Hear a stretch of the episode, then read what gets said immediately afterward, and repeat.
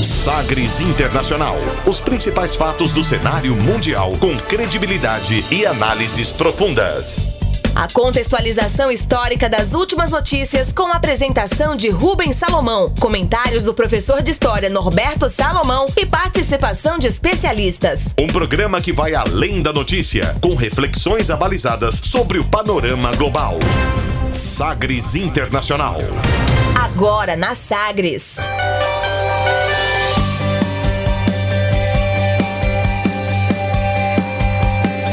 Olá, seja muito bem-vindo a mais uma edição do Sagres Internacional, essa número 108. Eu sou Rubens Salomão e a partir de agora com você, ouvinte Sagres, os fatos precisos e análises credenciadas sobre os principais temas mundiais. E você confere nesta edição o tema do dia. A Ilha Hispaniola, a conflituosa relação entre Haiti e República Dominicana.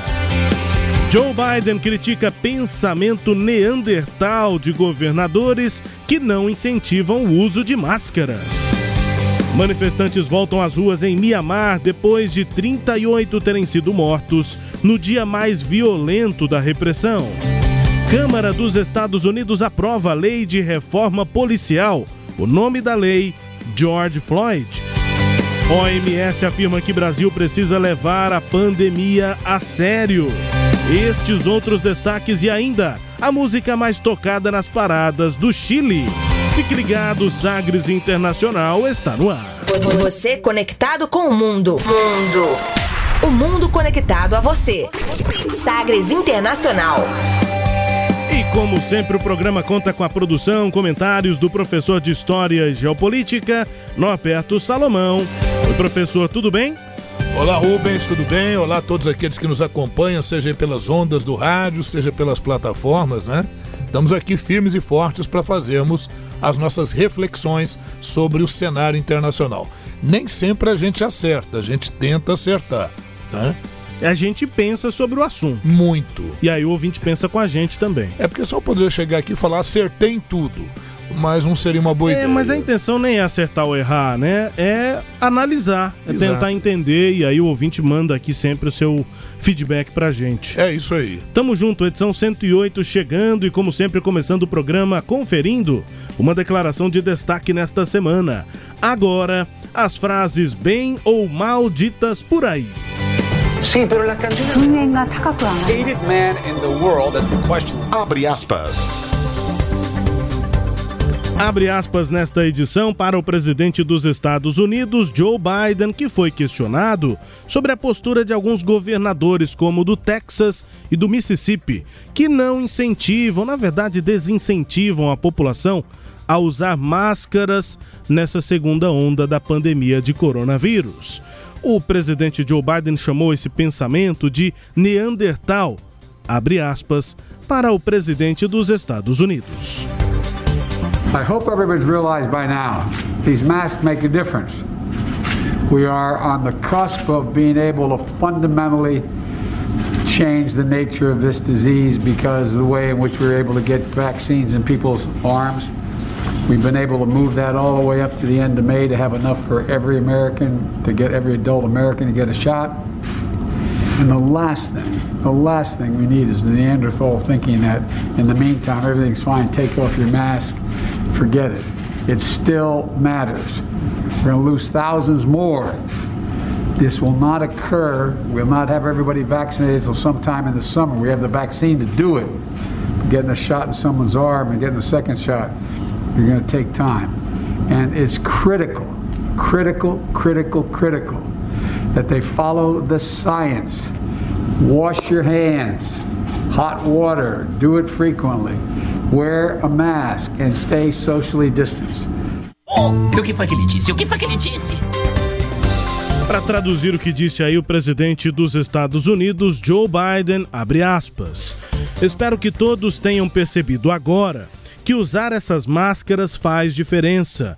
Nós estamos no ápice do momento de conseguir fundamentalmente mudar a natureza dessa doença por causa da maneira como conseguimos vacinas nos braços das pessoas e fazer isso até o final de maio, para que todo estadunidense adulto tenha recebido até lá, até maio, uma dose pelo menos. A última coisa que precisamos é de um pensamento neandertal de que neste momento está tudo bem e se pode tirar a máscara. Esqueça, isso ainda importa. E nós vamos perder mais milhares de americanos. Nós não vamos conseguir vacinar a todos até algum momento no verão com as duas doses. Isso leva tempo. É crítico, crítico, crítico.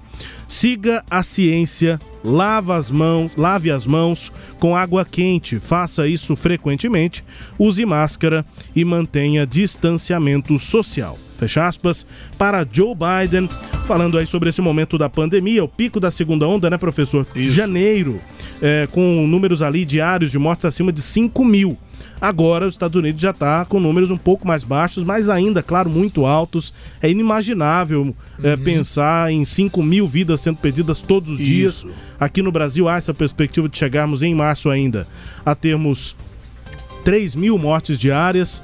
E, e a gente não está muito longe disso, estamos chegando perto de 2 mil por dia. Mas enfim, só para explicar, a resposta quando os jornalistas perguntaram: e aí, o que, é que o senhor acha do que os governadores estão dizendo, como no Texas e no Mississippi? E aí ele falou que é um pensamento neander, neandertal, que não é porque tem vacina que todos já estão vacinados, é um processo que ainda vai demorar, e enquanto isso todo mundo tem que continuar usando máscara, e ele falou, mantendo o distanciamento social e lavando as mãos. E aí só uma observação, lavando as mãos com água quente, é, nós estamos no período de calor aqui no Brasil, e lá é, em grande parte do país, dos Estados Unidos, está frio. Inclusive no Texas, um inverno rigoroso incomum, né? E lavar a mão com a água na temperatura ambiente quando tá muito frio, se alguém já teve essa oportunidade de ir para um lugar bem frio, a coisa não, não limpa, parece que não dá certo. Por isso que é tão importante o aquecimento de água lá nos Estados Uma Unidos ou, asepsia, ou na né? Europa, enfim. Não é nem a água quente necessariamente. A água ali, é, 20 graus, 20 e poucos graus, porque senão fica muito frio. Tépida. É, e fica muito difícil lavar as mãos. Então, é, quando você lava as mãos com água fria, primeiro que a a asepsia ela é menor e a outra é que as pessoas lavam rapidinho, porque a água tá gelada, Isso. você não vai ficar ali muito tempo como É, tem que é, ser. Acho que talvez esse é o maior é, problema, né? Fazendo a, a higienização correta, então é isso, com água aquecida e o aquecimento de água é fundamental lá É nos Estados aí. Unidos e em outros países mais gelados. É isso, Rubens. O, o- o legal é que ele falou do Neandertal, quer dizer, ele quis falar de um cara pré-histórico, troglodita, que não tem ainda essa capacidade de raciocínio, né? Os Neandertais é uma espécie de ancestral humano de, 200, de 400 mil anos atrás, né? E que desapareceu há 28 mil anos. Né? Quer dizer, relativamente bem recente. Mas a ideia dele era de falar aí do troglodita, do primitivo. né? Troglodita, palavra que eu não ouvi há algum tempo, é verdade. É, é, mas que eles continuam por aí. Os viu? neandertais não são a linhagem do Homo sapiens ou, ou são, professor? É, eles são um ancestral dessa linhagem, eles Tá. são considerados uma subespécie. Entendi. Só que aí teve uma outra subespécie que foi, foi Tá. Que- subespécie Que avançou que deu mais. mais certo e- que somos isso, nós. Isso, é. Muito é isso aí. E aí, viu, Rubens e todos aqueles que nos acompanham, o Joe Biden fala disso, né? Que as decisões que põem fim à obrigatoriedade desse uso da máscara é, são um pensamento primitivo. O presidente disse também que acha que as medidas é, são um grande erro e que ele espera que as pessoas tenham percebido a essa altura, depois de tantas mortes, que essas máscaras fazem realmente a diferença. O Biden lembrou ainda que mais de 511 mil pessoas morreram de Covid nos Estados Unidos e que levará um tempo né, para que todos tenham acesso à vacina. Agora, mais de 100 milhões de doses foram distribuídas no país. Cerca de 50 milhões de pessoas já foram vacinadas. Mas há ainda mais de 50 mil casos da doença ah, ah, nos Estados Unidos. Então isso é, é, é- é um absurdo, né? Segundo o, o, o Biden ainda, a oferta cada vez maior de vacinas, ela tem feito uma diferença, mas também tem gerado essa ideia de que o problema já passou e não é isso que deve ser feito, deve continuar usando as máscaras, lavar as mãos. Mas quem são esses personagens, né, ou essas personagens da política estadunidense que estão aí defendendo o fim dessas medidas restritivas. Bom, um é o Jonathan Tate Reeves. 46 anos, eleito agora em 2020 como governador do Mississippi, e é um dos que defende o fim da obrigatoriedade das máscaras. Em entrevista à Fox, Fox News, ele afirmou que há mais de uma crise não há mais uma crise, perdão, na saúde do Estado. E aí a afirmação dele é a seguinte: eu gostaria que o presidente focasse sua atenção em confiar nos americanos e não em tentar insultar os americanos. Quer dizer, os caras levam a conversa para uma outra direção que não tem nada a ver, né? Onde é que ele está insultando uhum. os americanos ao pedir que tomem cuidado? E o outro é o Gregory Wayne Abbott, mais conhecido como Greg 63 anos, governador do Texas, ambos, viu? Tanto o governador do Mississippi quanto do Texas, do Partido Republicano, o partido do ex-presidente Donald Trump, né? E, uhum. e, com aquela linha, aquela pegada negacionista. O Greg Wayne Abbott tem 63 anos, é governador do Texas desde 2015. E esse é mais radical ao defender o fim das medidas de restrição ele acabou, né, ele decretou lá no estado do, do, do, do Texas o fim do uso obrigatório de máscaras e determinou que a maior parte das empresas pode abrir com capacidade máxima, que não tem problema, que esse negócio já acabou e não tem mimimi. E pronto. Agora, os resultados vão ser colhidos na sequência, porque se, se não houver a vacinação de todo mundo e agora, ou de grande parte. Agora já começa o questionamento de novas cepas que talvez não possam ser atingidas ou imunizadas por essa vacinação. Inclusive a P1, que é aqui do Brasil, está na mira uhum. nesse processo. A situação vai ficando grave, né? Infelizmente a gente não vê, né, Rubens, independente de partido, ideologia, enfim, um esforço concentrado. É, isso desanima um pouco a gente é, de dizer que o mundo não está preparado para agir em conjunto. Né? Infelizmente, as ações é, são extremamente difusas e muitas vezes confusas. E esse é um grande problema. Ainda mais para combater uma pandemia, um problema de todos, né?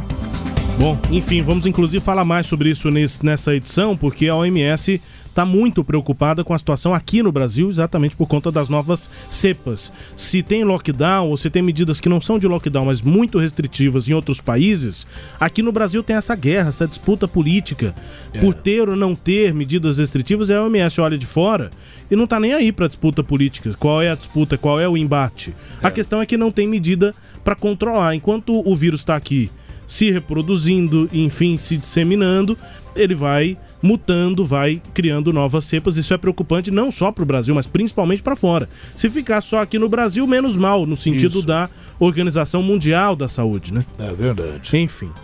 Quadro aqui abre aspas destacando declaração do presidente dos Estados Unidos, Joe Biden, sobre os ainda neandertais no pensamento sobre a pandemia. Vamos ao tema do dia no Sagres Internacional número 108. Navegando pelos mares da informação. Sagres Internacional. Hay una boda en el barrio que me tiene chivo. Que la novia es muy chiva y el novio es muy chivo. La gente está comentando que hay chivateo. Porque la novia es bonita y el novio es muy feo. Se casa la chiva blanca, el chivo prieto con pay y todos los invitados van a ver de ahí. Se casa la chiva blanca y el chivo prieto con pay y todos los invitados van a berrear.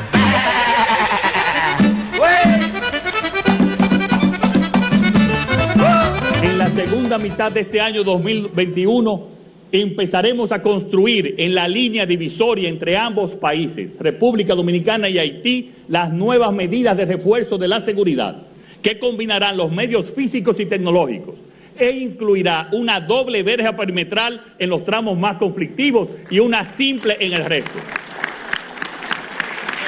Además de sensores de movimiento, cámaras de reconocimiento facial, radares y sistemas de rayos infrarrojos.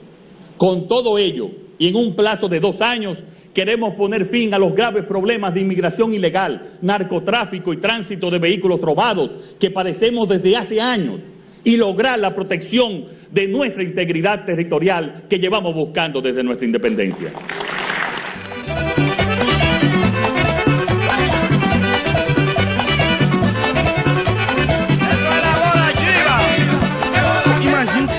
Claro que disse aí, professor, o presidente da República Dominicana, Luiz Abinader. É isso, né? Abinader? É isso mesmo, é. é acho que tenha ficado claro, não vou traduzir na íntegra aqui, vamos conversar sobre o que ele disse, né? Uhum. É uma linha divisória, nessa linha é um muro, ele chegou a falar. Acho que as palavras mais difíceis de entender aqui pro português que são diferentes, mas é, uma, é um muro duplo, né? Sim. São dois muros ali, né? Pra dividir República Dominicana do Haiti. Ele fala sobre crimes como tráfico de drogas, é, carros roubados que são levados de lá para cá, né? Nessa fronteira. É uma ilha dividida ali quase que ao meio, né? Dividida entre um lado Haiti, do outro República Dominicana, e dizendo que esse é o sentido, né? Com câmeras de monitoramento, é, também com sistemas ali de infrarojos. Rojo é vermelho, né? Sim. Então a câmera infravermelho, infravermelho. também para detectar ali sinais de calor, enfim, para não ter essa migração do Haiti para o, a República Dominicana. Esse é Luiz Abinader que é presidente da República Dominicana. E a gente tá ouvindo aí, claro, né? Merengue, principal nome do merengue dominicano, um dos principais, mas é, celebrado aí na história do, do merengue da República Dominicana, que é o estilo é, da, do país, estilo né? Estilo musical. Patrimônio cultural e material da humanidade, definido pela Unesco em 2016, uhum. esse estilo musical. E o Joseito Mateu, com essa música aí, La Chiva Blanca, mas o Joséito morreu em 2016, em 2018, perdão. 2016 ele foi muito homenageado, ganhou Grammy pela história é, dele na música, na música latina, enfim. E morreu em 2018, dois anos depois e de, ele é de, de Santo homenagens. Domingo, da República ele, Dominicana. Ele é da, né? da República Dominicana, Isso. nascido em 1920 e faleceu aos 98 anos e cantando. E né? fazendo música de é, qualidade. Com né? leucemia, enfim. Mas é um dos nomes importantes do merengue, que é um estilo musical muito importante, clássico, ali desenvolvido desde o século XIX, antes disso até, lá na República Dominicana e virou o mundo, né? Um dos, dos estilos que movimentam esqueletos pelo mundo, o merengue. Vamos falar também sobre um estilo que está sendo é, muito famoso, muito é, compartilhado na República Dominicana, é, que é, é um, um, estilo mais lento, é, também bastante sensual. A gente vai falar sobre a música da República Dominicana, porque é esse país, professor, que está criando aí, está propondo a criação do muro entre República Dominicana e Haiti, lá no Caribe, né, professor? É, é isso, né, Rubens? Tem, tem toda uma história aqui que nós vamos discorrer aqui, de, de certa forma. Mas, é, veja, a primeira coisa, a República Dominicana e o Haiti ficam numa mesma ilha é a Ilha de la Espanhola, ou Espanhola, tá. ou Santo Domingo. Pode ter essa. Ilha pra... de Santo Domingo. É, foi o primeiro lugar onde o Colombo chegou. É porque quando o Cristóvão Colombo ele vem naquela viagem, ele traz consigo padres católicos da ordem dominicana. Hum. Então ali, Santo Domingo a princípio. Entendi. É 1492 ou não 1492. tem tanta certeza desse ano? Tem, é né? isso aí. É ah. esse ano. E o que acontece é que a Espanha dominou a área por muito tempo, é, até que no século XVII, questões internas, que se eu for entrar aqui são longas, levaram a um acordo entre França e Espanha. E aí a parte oeste da ilha, no século XVII, 1697, alguma coisa assim, é, houve um acordo entre França e Espanha, e aí a França ficou com o domínio da ilha, a parte ocidental, e a Espanha ficou com o domínio da ilha na parte oriental, na parte leste.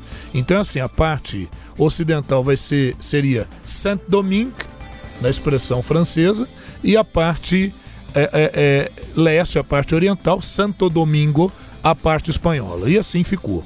Só que aí no século XIX, é, no, perdão, no, no, no, século final do 18, início do 19, inicia-se o processo de independência do Haiti único país das Américas é, cuja independência foi feita por líderes, líderes negros. Né?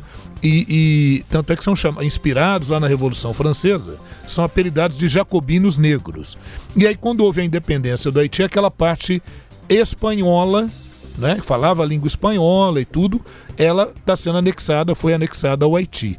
E aí, outros elementos foram se passando, até que em 1844 a parte oriental, aquela parte espanhola, por meio de guerras, guerrilhas, ataques, enfim, conseguiu se tornar independente do Haiti. E aí surge a República Dominicana. Então a República Dominicana, que surgiu lá em 1844, 40 anos depois que o Haiti se tornou independente da França. Foi em 1804 a, a independência do Haiti. É, 40 anos depois, a República Dominicana se forma, se tornando independente do Haiti. E aí a questão é que a parte espanhola, né, de origem espanhola, ela se desenvolveu economicamente mais.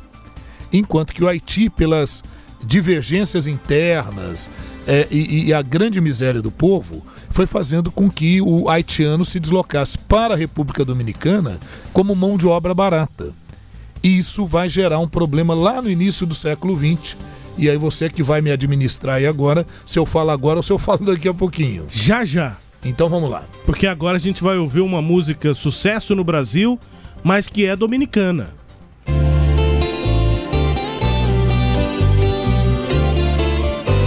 Tengo un corazón mutilado de esperanza y de razón. Corazón que madruga donde quiera.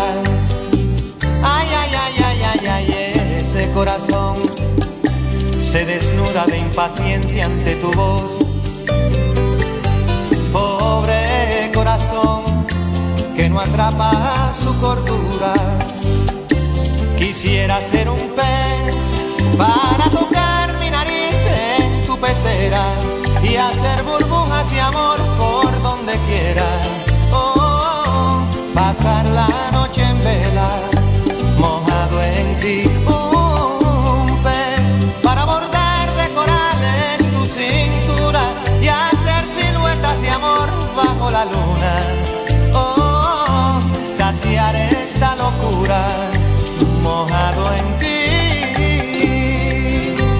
Outra referência da música dominicana, Juan Luiz Guerra.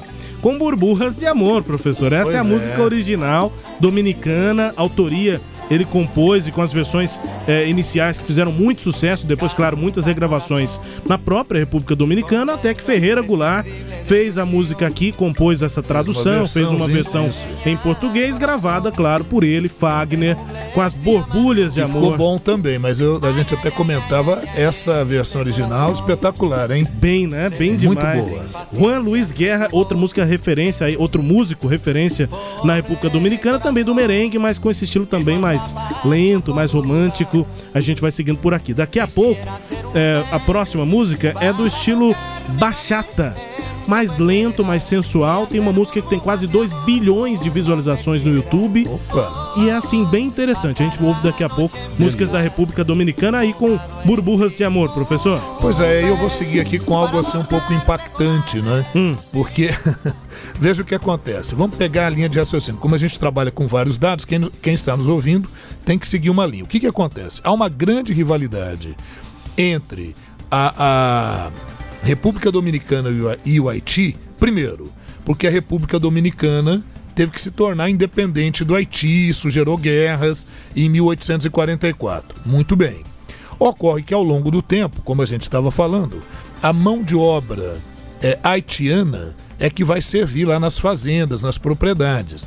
Mas isso com o tempo foi representando um problema para o governo da República Dominicana, justamente pelo seu forte desenvolvimento é, econômico em relação ao Haiti, além das turbulências políticas no Haiti.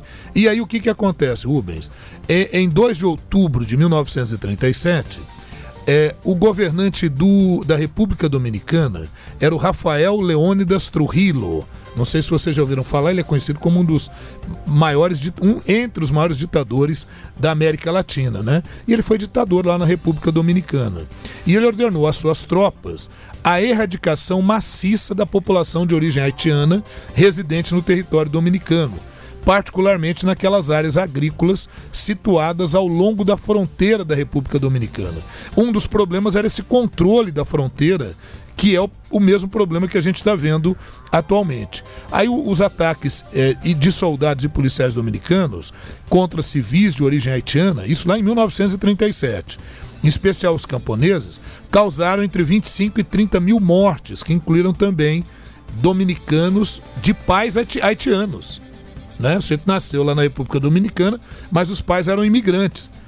O nome do massacre, é, é- é- que é o massacre lá da, massacre da salsinha, ou em espanhol, Massacre del Perejil, Massacre de Perejil.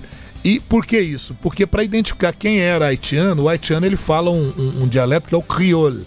Então ele tem uma certa dificuldade ali, essa pronúncia do S é diferente. Né? Então eles perguntavam para a pessoa, para falar, fala Perejil. Uhum. E aí a hora que saía, né, dava aquele, aquele sotaquezinho, prendiam e a, a, a ideia era de mandá-los de volta para Haiti. Pelo menos essa era a desculpa, só que não é verdade. Eles eram levados para campos mais afastados, onde acabavam sendo é, chacinados, mortos, né, assassinados ali. Né? Então o nome do massacre é por causa disso. O ditador Trujillo, né, o Rafael Trujillo, ele estimulou o anti-haitismo temendo que a numerosa quantidade de peões agrícolas haitianos uhum. significasse uma perda de empregos para os locais. E além, além disso, ele está querendo usar isso como capital político, remetendo àquela originária guerra de independência da República Dominicana em relação ao Haiti.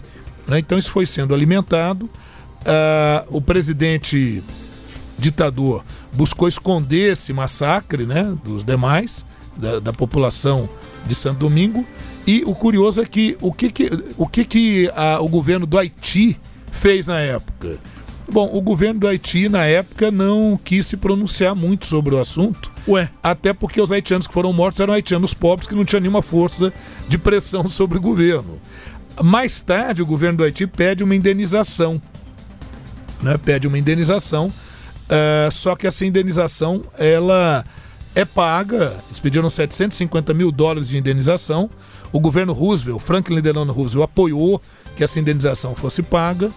O Trujillo, o ditador, conseguiu reduzir a indenização para 525 mil dólares, que nunca chegou às vítimas. Ficou nas mãos da burocracia do governo haitiano. Uma outra marca lá é, é o grande índice de corrupção. Que coisa, né? hein? Então, é, essa é a história. E o Haiti atualmente tem dois presidentes. Você vê como é que a coisa lá é complicada. É o Jovenel Moisés, que é o presidente mas que deveria sair agora, não saiu. Ele disse que ele só vai sair em 2022. Há uma divergência, uma divergência quanto ao início do governo dele. E os opositores agora nomearam, nomearam, nomearam um juiz de 72 anos, que é o Joseph Messen, é, que, que não tem o respaldo da comunidade internacional. A comunidade internacional reconhece o Jovenel Moisés como o presidente do Haiti, mas essa situação. E a história do Haiti não é uma história muito tranquila, né, Rubens? A política haitiana tem sido controversa. Ao longo de 200 anos de história, o Haiti já sofreu 32 golpes de Estado. Não dá para ter uma continuidade administrativa, né? É Meu difícil, Deus do céu. É difícil.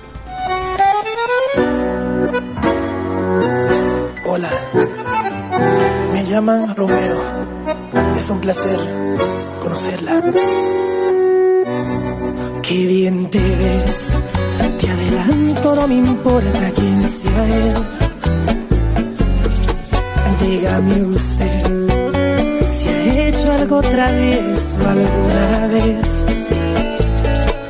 Una aventura es más divertida si huele a si te invito a una copa y me acerco a tu boca, si te robo un besito, ábrete, no vas conmigo. ¿Qué dirías si esta noche te seduzco en mi coche? Que se empañen los vidrios y la regla es que goces. Si te falto el respeto y luego culpo al alcohol, si levanto tu falda, me darías el derecho a medir tu sensatez. Poner en juego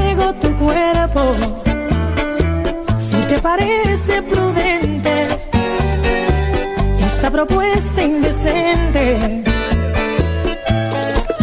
A ver, a ver, permíteme apreciar tu desnudez. O Romeu Santos, que hoje é um dos grandes nomes lá da música dominicana por números, né? Por sucesso mesmo. Essa música no YouTube tá com 1 bilhão 700 milhões de visualizações e subindo. A música é de 2013, sucesso por lá e são esses grandes sucessos do mundo que acabam não chegando aqui no Brasil. Tem essa coisa, né, professor? Quanto uhum. a gente não, não conversa, né? O único falante português aqui nessa nesse lado do mundo, enfim, a gente fica assim meio, meio distante é, desses grandes é, sucessos e de ritmos, né? é, que são muito marcantes. Romeu Santos, o nome da música é Proposta Indecente, é isso mesmo, Proposta Indecente, é essa coisa romântica, né? E é esse estilo mais lento que eu tava citando aqui, a bachata. Tem o merengue, que é o, o, tradicional, né? Patrimônio da humanidade. E a bachata é algo mais recente, já muito importante na música dominicana, mas mais lento, mais sensual. Ritmo importante por lá. E um dos nomes é Romeu Santos, com a proposta indecente, professor. É isso aí. Eu espero que quem nos acompanha tenha entendido o que, que ocorre hoje entre, entre o Haiti e a República Dominicana entendendo por que, né, historicamente desses conflitos, é um conflito histórico, ele não é de hoje, mas entender que a República Dominicana, na América Latina, é a fronteira que sofre maior pressão de imigração. Nem os países que estão aqui próximos à Venezuela sofrem a pressão que a República Dominicana sofre em função da miséria no Haiti, o crime organizado no Haiti. Então, o, o, o novo governo, agora eleito em julho, né? Em julho de 2020, o, o governo ele propõe a construção de uma de uma cerca dupla com tecnologias e tal, justamente para controlar isso. Hoje a República Dominicana tem 500 mil haitianos em situação irregular e 210 mil que aguardavam uma nacionalidade, é, eles não a tiveram porque houve uma resolução a resolução 183 de 2013, pelo Tribunal Constitucional da República Dominicana, revogou a nacionalidade e deixou aí no limbo 210 mil residentes haitianos no país. Então é uma situação realmente de crise humanitária, né? E aí o Abinader, ou Abinader, né, o Luiz Abinader, ele tem 53 anos, ele é do Partido Revolucionário Moderno. O Partido Revolucionário Moderno lá na República Dominicana seria o PSDB de lá. Sim, então tá- social-democracia. Tá... Isso, então ele tá mais ali para um político, discurso e tal, né? Ele é novo, né? Jovem, 53 anos, relativamente jovem. E ele assegurou no Congresso que no segundo semestre desse ano realmente vai erguer uma cerca ao longo dos 380 quilômetros eh, que tem que o separa do Haiti. Né? Qual o objetivo? Entre os objetivos enumerados pelo presidente estão, como ele próprio disse no seu discurso, frear nos próximos dois anos a imigração ilegal, o tráfico de drogas e o tráfico de veículos roubados é, que entram na República Dominicana pelo Haiti. Patrulhar a fronteira demanda 7 mil soldados e cerca de 800 integrantes de uma força especial. Atualmente, esse é um dos custos. Então, ele entende que com essa, com essa cerca, né, com esse muro, você vê enquanto lá os Estados Unidos com o Biden está falando em parar o muro com o México, aqui está se falando em construir um muro, uma cerca. Mas não dá para condenar a ação do, do Luiz Abinader, porque a situação realmente é de pressão migratória intensa. E o outro aspecto, né, na construção dessa cerca dupla, é a utilização de tecnologias, é o infravermelho, como ele disse, reconhecimento facial, para é, ser mais eficaz e não necessitar de um contingente tão grande para conter essas imigrações irregulares. Né? É, infelizmente, o Haiti tinha que ser olhado com o maior carinho pelo mundo, porque o Haiti, além da miséria, da corrupção, da, da, dos conflitos políticos internos, de vez em quando por ali passa um furacão. Quando não é furacão, é terremoto. Quando não é furacão nem terremoto, é tsunami. Quando não é nada disso, ainda temos a pandemia que está tomando conta lá da região do Haiti. É uma situação realmente muito complicada. Além disso, há a força de grupos econômicos que manipulam as eleições no Haiti. Então é não é fácil não. O Brasil já atuou lá, né? já esteve na, na, na força de paz que serviu no Haiti. É situação complicada do país. Destaque aqui no tema do dia, portanto, conflito entre República Dominicana e Haiti, conflito no sentido político, né? Não é uma guerra, pelo menos há essa intenção de criar um muro, né? É, nesse caso é um conflito diplomático, não, não tem uma guerra declarada, nada disso. Tema do dia, portanto, aqui no Sagres Internacional número 108. Daqui a pouco você confere que manifestantes voltam às ruas de Mianmar depois de um dia violento de repressão. Chegaram a, chegamos a ter 38 mortos num dia só de repressão a essas manifestações em Mianmar. A Câmara dos Estados Unidos aprova uma lei contra alguns, uh, algumas atuações de abuso policial, de violência policial. É uma reforma na atuação da polícia lá nos Estados Unidos e o nome da lei, George Floyd. E a OMS afirma que o Brasil precisa levar a pandemia a sério. Estes e outros destaques daqui a pouco no Sagres Internacional. Vamos para o intervalo ouvindo música. E falar de merengue na República Dominicana também, claro, é falar das cantoras.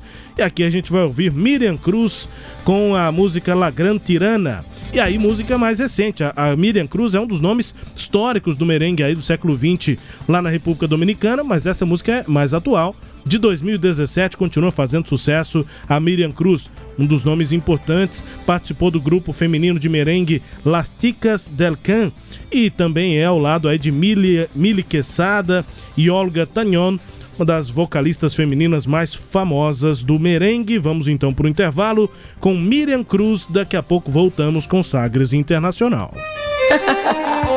Segundo ponto de vista yo soy la mala, vampiresa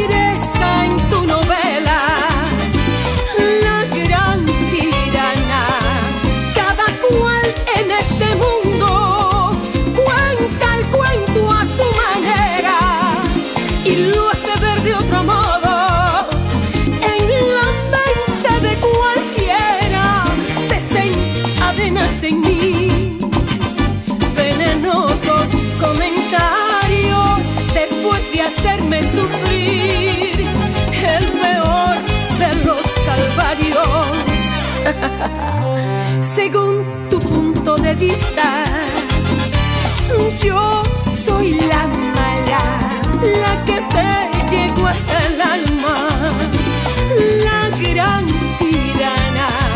Para mí es. Bem-vindo a Sagres. Em tom maior.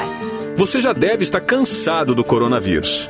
Quem está na linha de frente trabalhando sem parar para salvar vidas, também. O combate ao Covid é mais do que somente a vacina, é também a conscientização. Evite sair de casa e ter contato físico. Mantenha o distanciamento e lave sempre as mãos com água e sabão. Pequenos gestos podem salvar vidas. Todos juntos contra o coronavírus. Essa é uma campanha da Rádio Sagres. Você que acorda bem cedo um bom motivo para sintonizar a Rádio Sagre 730. Ouça o programa Raiz Brasileira, os grandes nomes e as grandes canções da autêntica música brasileira, todos os dias na Sagre 730. Destaque para as primeiras notícias do dia, no esporte e no jornalismo. Música e informação, uma companhia agradável para começar o seu dia. Programa Raiz Brasileira. Apresentação: Justino Guedes. Oferecimento: Bater Shop Baterias, Erva Ervas medicinais. Grupo JC Madeiras e Cria Forte, produtos agropecuários. Entretenimento. Jornalismo. Prestação de serviços. Rádio Sagres. Em tom maior.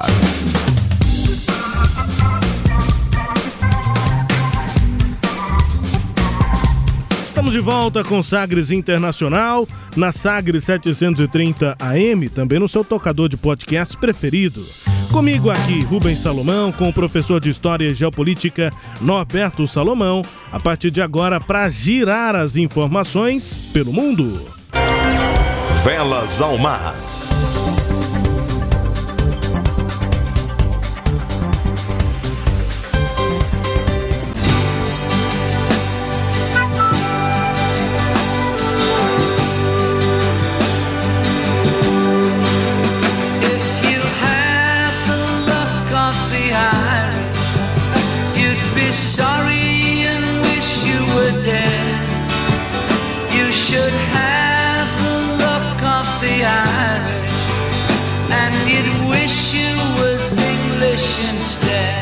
Of the Irish, música de John Lennon com Yoko Ono. A sorte dos irlandeses, né, professor? Sorte de irlandês. O nome da música aí para informar que parlamentares da Irlanda do Norte deixaram de apoiar um acordo de paz. Depois do Brexit, problemas no comércio têm atingido a Irlanda do Norte. Os paramilitares do país, favoráveis ao Reino Unido, então, retiraram seu apoio ao acordo de paz que previa que não haverá controles de pessoas e bens entre a Irlanda do Norte e a Irlanda. É um assunto já abordado em alguns momentos aqui do Sagres Internacional, mas sempre demanda uma certa explicação. E nesse caso também da música, professor do John Lennon, A Sorte de Irlandês. É, é isso, né? É só lembrar assim, nós temos um também, um, um podcast sobre esse tema, né? Programa que nós fizemos aqui. É bom lembrar que a Irlanda ela foi dominada pela Inglaterra no século XVII. A Inglaterra está numa ilha, a Irlanda está numa ilha próxima. E esse domínio no século XVII durou até a Primeira Guerra Mundial. Na Primeira Guerra Mundial, a Inglaterra precisou de auxílio dos irlandeses para lutar contra a Alemanha e fez a promessa de que, terminada a guerra, eles resolveriam a questão. Por volta de 1925, resolveu-se o seguinte: é, o norte da Irlanda, onde já haviam se instalado uma maioria protestante, denominada Ulster, é, se manteria no Reino Unido. E a região sul da Irlanda formaria uma república independente, que é o Eire, a República da Irlanda. E assim ficou. Só que, é, veja, o norte é protestante, o sul é católico. Antes a Irlanda era toda católica, mas quando a Inglaterra dominou lá no século XVII, foi havendo uma penetração de protestantes no norte da Irlanda. E mesmo com a, a separação após a Primeira Guerra Mundial, o acordo que foi feito, uma minoria católica no norte da Irlanda lutava para separar a Irlanda do Norte do Reino Unido. Um outro grupo, pró-Reino Unido, são chamados unionistas, vão uh, uh, lutar para manter essa união. Assim foi ao longo do tempo. Nos anos 60, é, vai iniciar-se uma ação efetiva do IRA, o Exército Republicano Irlandês Católico, que, que, que quer a separação. Vão agir por meio de terrorismo, sequestros, assaltos a bancos, enfim. Em 1998, finalmente foi assinado um acordo de Belfast para amenizar as tensões, e em 2001 o IRA abandonou as suas práticas militares e, e vai ser representado por meio de um partido no parlamento irlandês chamado Sinn Féin. É, esse é o, é, o, é o, partido que representa a causa católica uhum. lá na Irlanda. Agora, na Irlanda, você teve também forças paramilitares para auxiliar o Reino Unido a manter a Irlanda do Norte dentro dos domínios é, é, é deste reino. E esses paramilitares assinaram o acordo de, de, de, de cessar-fogo, né, de, de rendição de armas, isso em 98. Só que agora, com o Brexit, a gente falou em alguns pro programas que o grande problema do Brexit seria como integrar a fronteira entre a Irlanda do Norte e a República da Irlanda. Porque a República da Irlanda, como é um país independente, continua fazendo parte da União Europeia. E está havendo dificuldade para que a circulação de mercadorias, principalmente, ocorra na região. Então está começando a gerar escassez de produtos lá na Irlanda do Norte. E esse grupo paramilitar irlandês diz que está se manifestando é, de forma pacífica, mas que rompe nesse momento aquele acordo de 1998. Bom, se é de forma pacífica e está rompendo com um acordo que era de pacificação, a gente pode voltar a ter tensões muito sérias na região da Irlanda do Norte, quem sabe até pode acontecer um reavivamento de radicalismos de grupos locais. E esse é um grande problema. Bom, no meio de tudo isso, antes de haver esse acordo de Belfast, em 1972, é, jovens se manifestaram a favor da separação da Irlanda em relação ao Reino Unido e aí foram rechaçados por forças policiais, ocorrendo a morte de jovens, alguns até menores de idade. Esse evento, em 1972, ficou conhecido como Domingo Sangrento.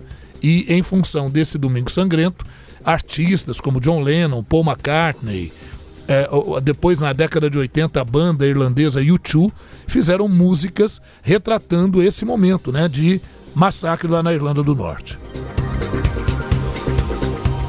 Destaque aqui inicial no nosso giro de informações, também com essa explicação aqui, claro, né?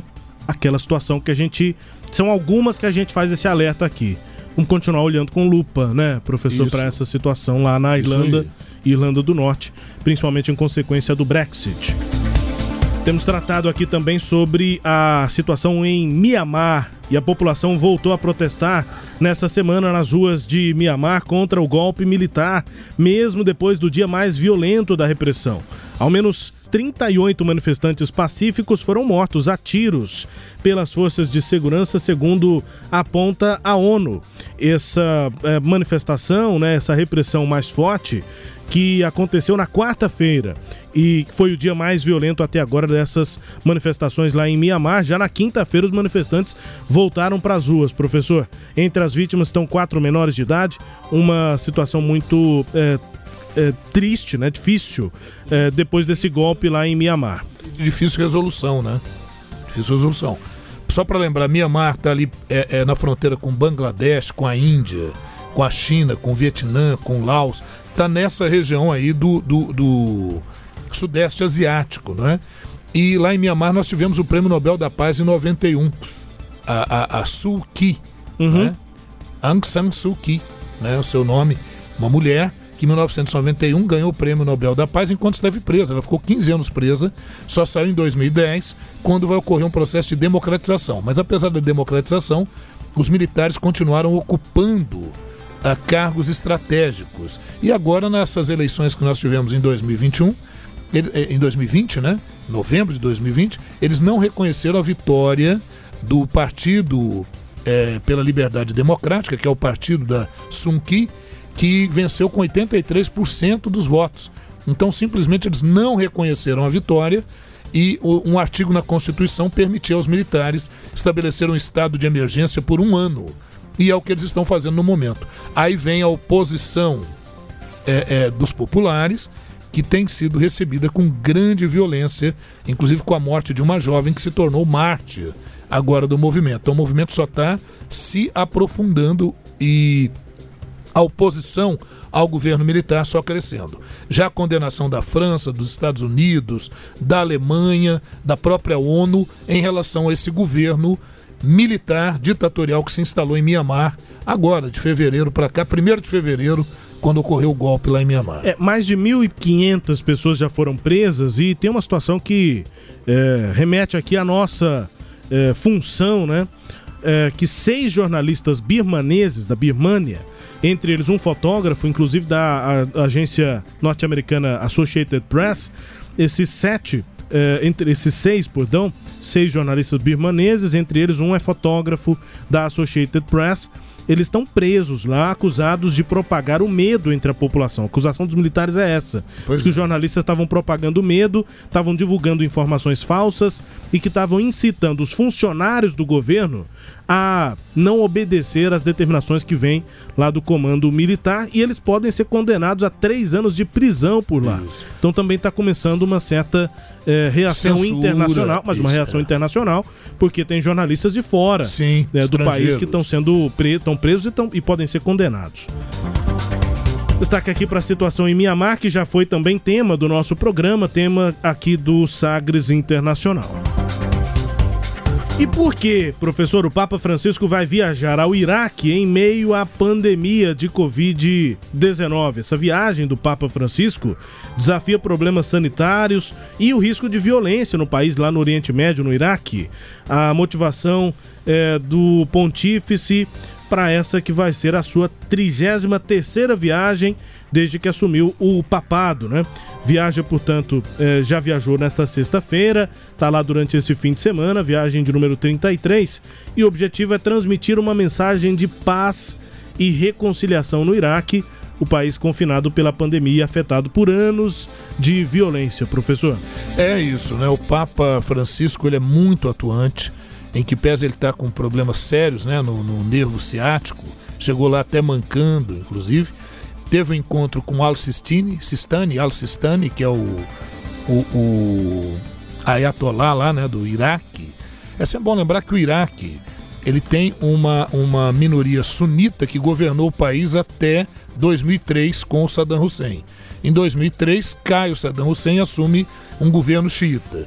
Não obstante, o Al-Sistani ele não está muito favorável ao governo lá não, apesar de ele ser xiita.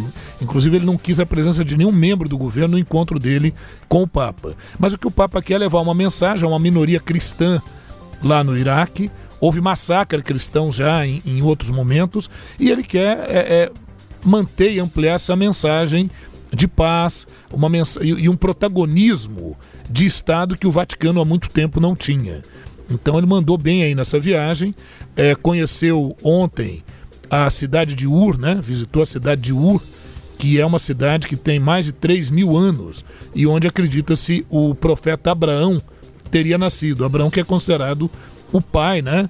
O, o, o, grande patriarca das três religiões monoteístas do mundo, o judaísmo, o cristianismo e o islamismo. E o Papa foi enfrentando pandemia. Dois dias antes dele embarcar, houve um ataque no Iraque, mesmo assim, ele manteve a visita ao Iraque. No domingo, fará uma missa para cerca de 4 mil pessoas em um estádio, respeitando os distanciamentos e tudo, ali no, no, no, no Iraque, no estádio de futebol.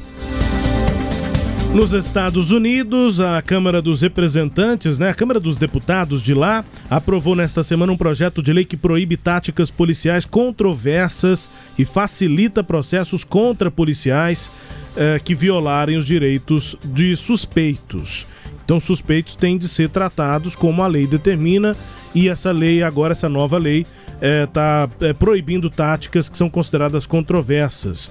Os democratas que têm maioria na Câmara conseguiram aprovar a agora chamada Lei George Floyd de Justiça no Policiamento. Foram 220 votos a 212 não é lá uma grande margem né, para aprovação da, da lei. Um único deputado republicano votou a favor do projeto. Só um do Partido Republicano, o texto agora que segue para só um do Senado. republicano que só um, votou a favor isso, do só projeto. Um, só um partido né? republicano. Um do deputado do Partido Republicano para chegar nesses 200 votos, 220 votos sim. É, no Senado, as perspectivas de aprovação são incertas, porque lá, basicamente, republicanos e democratas é, têm uma divisão numérica né, do número de votos. Exato. Só explicar um pouquinho essa questão da votação. O Partido Republicano, como ele tem uma, um, uma concepção mais conservadora, ele é, com, ele é contrário a retirar algumas prerrogativas que os policiais têm, como por exemplo entrar em determinados ambientes sem precisar se identificar ou mesmo ter um mandato. E a própria excludente de licitude que existe lá que alivia muito para os policiais quando, ocorre, quando abusam, né? quando ocorre um certo abuso de autoridade ou de poder. Eles entendem que o abuso de autoridade de poder pode acontecer, mas que seria uma exceção e que retirar esse tipo de garantia dos policiais reduziria a capacidade do policial de combater o crime. Essa é a ideia do Partido Republicano. Já os democratas entendem que a polícia deve agir dentro dos estritos limites da lei e que a lei deve ser um pouquinho mais rigorosa quando ocorrem desvios por parte de policiais, como ocorreu com George Floyd. Então, é, é óbvio que o projeto é um pouco polêmico, você viu que a aprovação na Câmara dos Deputados foi apertada e no Senado promete um debate ainda mais inflamado.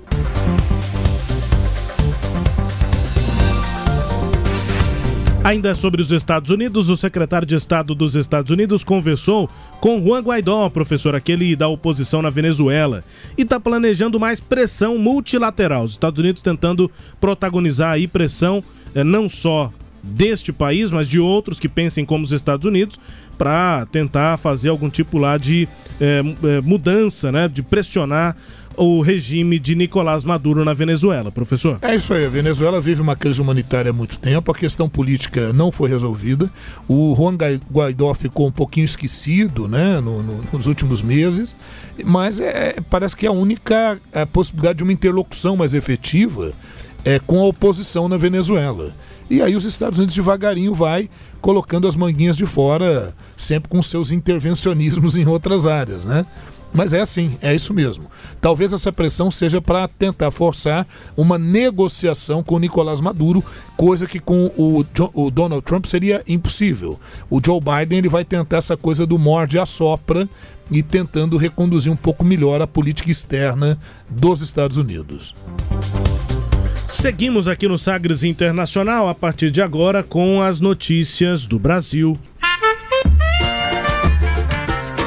Ernesto nos convidou. Brasil Internacional. Então o desenho estratégico permanece. É, já todos os sinais são também nos contatos com é, John Kerry. Depois vamos falar de, é, da parte ambiental. Mas todos os sinais são de que essa visão estratégica permanece e continuará rendendo esses, esses resultados.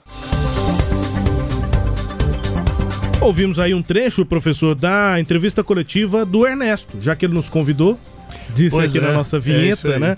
O Ernesto Araújo, nosso ministro de Relações Exteriores, o chanceler aqui do Brasil, uma rara entrevista coletiva, né? Se ela fosse comum, ele pintaria mais aqui no quadro que tem quase que o nome dele, né? Isso. A inspiração é da música, do Adoniran Barbosa, mas é para falar sobre as notícias do Brasil no cenário internacional e aí a música tem esse nome, o, o- coincidentemente o ministro também tem o nome Ernesto E uma aí, música super brasileira, né? Música nossa, né? Maravilhosa, música do Adoniran. Então o Ernesto Araújo concedeu nessa semana uma rara entrevista coletiva longa, uma hora e quarenta de entrevista coletiva, respondendo sobre todos os assuntos, parte ambiental, reafirmando muito daquele, daquele posicionamento de extrema-direita, negacionista em relação à pandemia, mas de uma forma muito mais branda. É, inclusive, nesse trecho a gente viu que ele disse que o desenho segue o mesmo, ou seja, o desenho da política internacional brasileira, agora com o governo de Joe Biden lá à frente dos Estados Unidos. Agora, a, a existência dessa entrevista coletiva e o tom do ministro, que é muito diferente, mostram sim mudanças na política internacional brasileira depois da eleição de Joe Biden, professor. Sem dúvida, né, Rubens? A outra questão dessa entrevista é que ele cometeu um pequeno deslize ao afirmar a princípio, depois ele se corrigiu, é, ao afirmar que, que essa entrevista é- é- foi internacional, essa coletiva é internacional. Sim, sim. Ao afirmar que a, a- a vacinação no Brasil não era eficiente. Não era decente, aliás, o termo, né? Aí depois ele voltou, se corrigiu e tudo. Eu achei que o tom é brando, é interessante, mas o problema, né, Rubens, no Brasil que eu tô vendo agora não é nem a questão do discurso, né? O próprio presidente agora, recentemente, falou que tem que deixar de mimimi, que eh, chega de choradeira, vai chorar até quando, coisa do gênero. É, apesar desse discurso impactante do presidente ou do discurso mais brando do Ernesto Araújo, discursos nesse momento não vão resolver. Nós estamos precisando de vacina e estamos precisando de ação, de ações mais efetivas. Isso é que está faltando, efetivas e integradas. Daí que vem as declarações nesta semana de Tedros Adhanom Ghebreyesus, o diretor-geral da OMS, Organização Mundial da Saúde, e ele sempre se colocava é, distante dessa questão política aqui em relação ao Bolsonaro. Mas nessa semana ele falou e disse que o Brasil tem que levar a pandemia a sério. Essas foram as palavras do Tedros Adhanom. O diretor-geral diz que as atitudes afetam, as atitudes aqui do Brasil, afetam os países vizinhos e que está muito preocupado com a situação brasileira.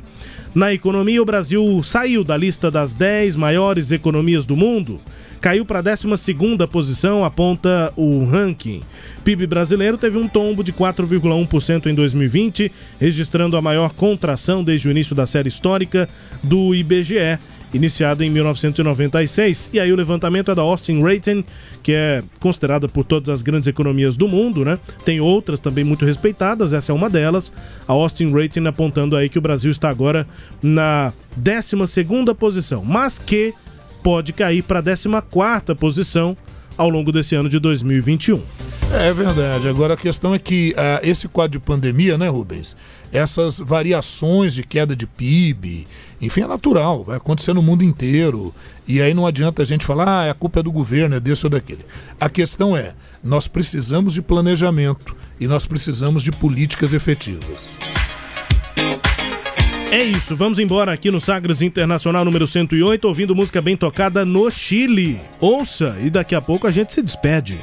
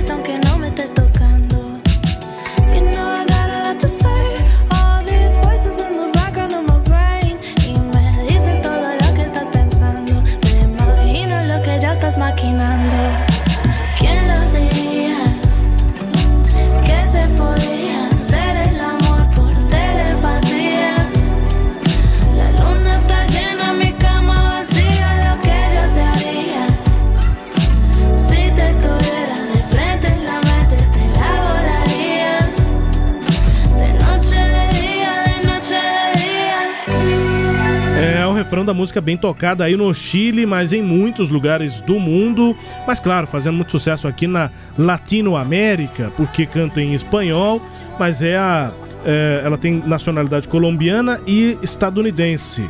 A Cali Uchis, ou Carly Marina Loaiza, o nome completo dela, tem 26 anos, mais conhecida aí pelo nome artístico Cali Uchis, que é uma cantora, compositora colombiana estadunidense, e aí toca esse estilo aí, viu, professor? Rhythm and Blues, que é o RB, também soul, tem essa pegada um pouquinho de hip hop e tá fazendo muito sucesso com essa música aí. É o primeiro álbum que foi lançado em 2018, Isolation. Não era pandemia, mas o nome do álbum já era sobre Pois a- é. a- a- um álbum isolado, enfim, né? Kali com a música Telepatia. Primeiro lugar no Chile nesta semana, professor. Lembrou o estilo Sade, um pouquinho, né? Um pouquinho, sim, sim, tem a ver, é verdade. É isso, Rubens, vamos chegando, né? Vamos indo embora. Agradecendo a todos aqueles que estão nos acompanhando, agradecendo, como sempre, ao Sistema Sagres de Comunicação e continue, continue nos acompanhando aí pela, pelas tocadores de podcast, pelas ondas do rádio, pela TV Sagres, toda quinta nós estamos lá ah, por volta ali das 15 horas com uma pitadinha do Sagres Internacional, né? É isso, um abraço a todos, boa semana, se cuidem. Lá vai o professor botando a máscara dele aqui. E vamos que vamos, né? Cuide-se. É isso. Grande abraço. Obrigado aqui pela companhia em mais um Sagres Internacional. Até.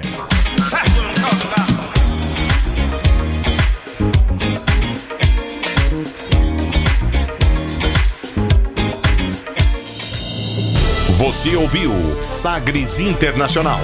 Os principais fatos do cenário mundial com credibilidade e análises profundas.